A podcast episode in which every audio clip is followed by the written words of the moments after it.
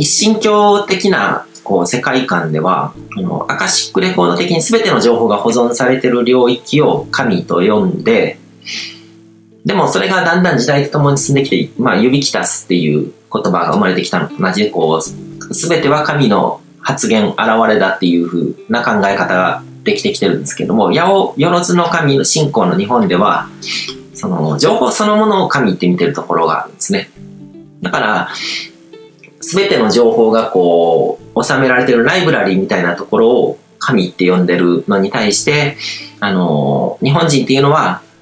その情報がいろんなものに宿ってるわけですよね。だから、えー、っと、例えば、石ころ、その辺の石ころ一つを見ても、見たときに、石ころっていう、その、情報は、おあの共有されてる情報空間に収められてるわけですね。これが、ここにあるものが石ころだっていう、これは石ころだっていう名前だだったりとか、どういう質感だって、そういう情報とかがここに収められてて、で、これが神なんですよ。でも、日本人は、ここに、その、石ころっていう情報がここに宿ってるって見るから、だから石ころすら神になるんですね。で、一つ一つの情報端末も神だし、あの、トイレすらも神になるわけですよね。でも根本は同じなわけですね。でもその捉え方の違いが、まあ気質の違いを生むわけですね。その思考回路とか、その、まあロジックによってこう変わっていくっていうのと同じで、その根本は同じだけどもさっきのその一神教的なロジックで言うと、こう、神を信仰してないって聞くと、相手は悪魔のような人間だから何をやっても許されるみたいな。むしろなんかその、そういう人たちをやっつけた方が神に祝福されるんだっていうロジックも成り立つわけで、で、その気質の違いって、まあ人生を歩む上でのいろんな場面においてのこう有利とか不利になるとか、そういうものとかにも関わってくるわけですよね。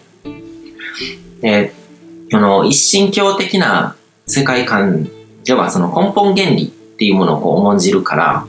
だから物事の原理原則っていうものを追求するし、こう、ゴール思考だったり、こう目的思考で動くんですね。でも、八百万の神信仰だと、すべてのものをありがたがるし、プロセス進行になりがちなんですね。ゴールとか、その、そもそも、そもそもの根本はどうなのかとか、そういうこととかっていうよりはもうこう、現れてるものとかにこう、目を奪われていくし、そこに集中するっていうことなんで、だからこう、使用末端とかにこだわって本質論から離れやすいっていうところもあって、日本人がこう、歴史的に見てもこう、戦略が苦手だっていうのも、やっぱりそういうところに現れてると思うんですね。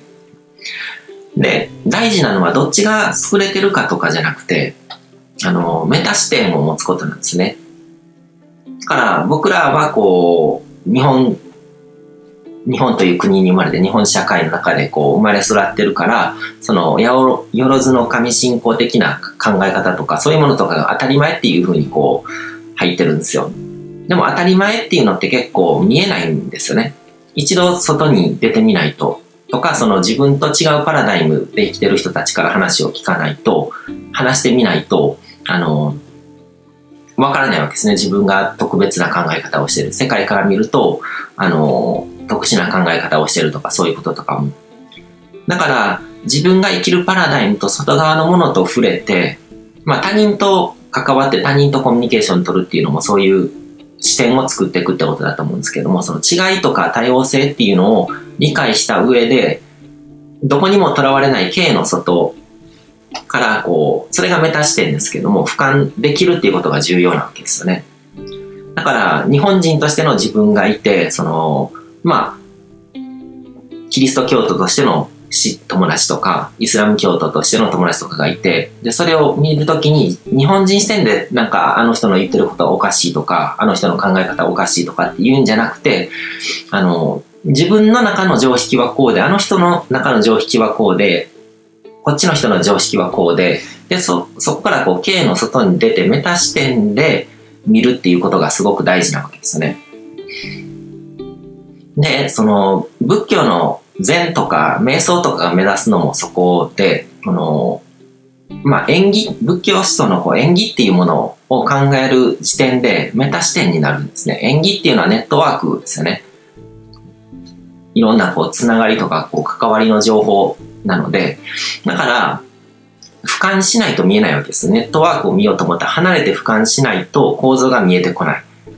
だから自分とそのキリスト教徒の友達とイスラム教徒の友達がいるとして、それを正確に把握しようと思ったら関係性とかを見てこうと思うと、もう俯瞰しないと見えないわけですね。で、これは、この視点を持つっていうことは、こう、メタ視点って言ったけども、神の視点なんですね、これって。だから、その、まあ、こう、情報が収められて情報空間に、そのキリスト教徒はこういう考え方で、こういう背景でこう育てられてるからこういう考え方になるとか、こういう価値観になるとか、イスラム教徒はこういう気質とか、その考え方になりやすいとかっていう情報があるところに行って、その情報をこう俯瞰した上で見るっていうのは、まさにこう神の視点を持つっていうことなんですね。で、あのー、まあ、今今月はそのアカシックレコードっていうものをについていろいろとこう探求してきたわけですけども、あの、結局大事なのは、アカシックレコードにアクセスして何かの情報を覗きにするとか、そういうことじゃなくて、あの、アカシックレコードを見るためには、こう、メタ視点、神の視点っていうのになる必要があって、だからその視点を作れるように、まあ、瞑想。瞑想っていうのも、その、僕が言ってる瞑想っていうのは脳のトレーニングなので、その、座ってやる瞑想だけにとどまらず、それは最初、こう、俯瞰する視点、メタ視点っていうのを作るためのトレーニングとしてはいいけども、これができるようになってきたら、そのメタ視点を持って世の中のことをこう、いろんなものを見ていくっていう。で、その自分の脳の中にこう構造物を作り上げていくっていうことをやっていくっていうのが一番大事なんですね。で、そうすることによって、まあ、アカシックレコードをこう有効活用する。アカシックレコードってこう、情報を見るだけじゃなくて、それを、そこの情報をもとに自分の役に立てないといけないわけで、そのためにはメタ視点を持つことが必要で、で、まあ、瞑想とかそういうトレーニング。で、その座ってする瞑想だけじゃなくて、そこを第一段階っていうのをこう超えると、その視点を持って、いろんなものを観察していく。で、あの、理解を深めていく。自分自身と自分が生きる世界についての理解を深めていくっていうことをやっていく必要があるわけですね。うん、えー、まあ、今回の話とかをしてきてもそうなんですけどこう、今、人間の脳とか意識っていうものを模して、そのコンピューターとか人工知能っていうものが進化していってるんで、人間について理解するのにも、人間社会で起こっていることについてこう考察するのにも、コンピューターとか人工知能について学ぶことは、もう避けて通れないことになってると思うんですね。だから、まあ、あのー、スピリチュアルとかにこう興味がある人とか、こう目に見えない世界のこととかをこう探求してる人とかも、やっぱりこう、コンピューターとか人工知能についてのこう最低限の知識ですね。専門知識じゃなくて、それがどういうものなのかっていうことを理解していくことですよね。で、そういうことが必要なのかなっていうふうに思いますね。ということで、えっ、ー、と、今回はここまでにしようと思います。で、次回からはまた新しいテーマに入って、あのー、まあ、意識のステージとか影響力のステージとかそういうステージっていうものについてで、その情報身体というものについてちょっといろいろと、あのー、掘り下げていこうかなと思ってます。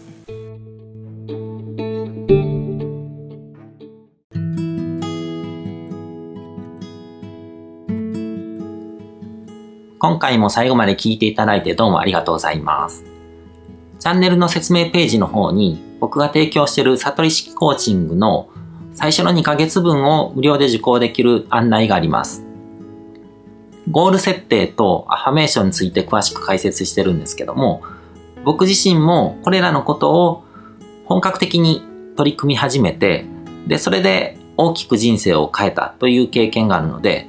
あの、まだ受講したことがない方であったりとか、このタイミングでピンとくる方はぜひ登録して体験してみてください。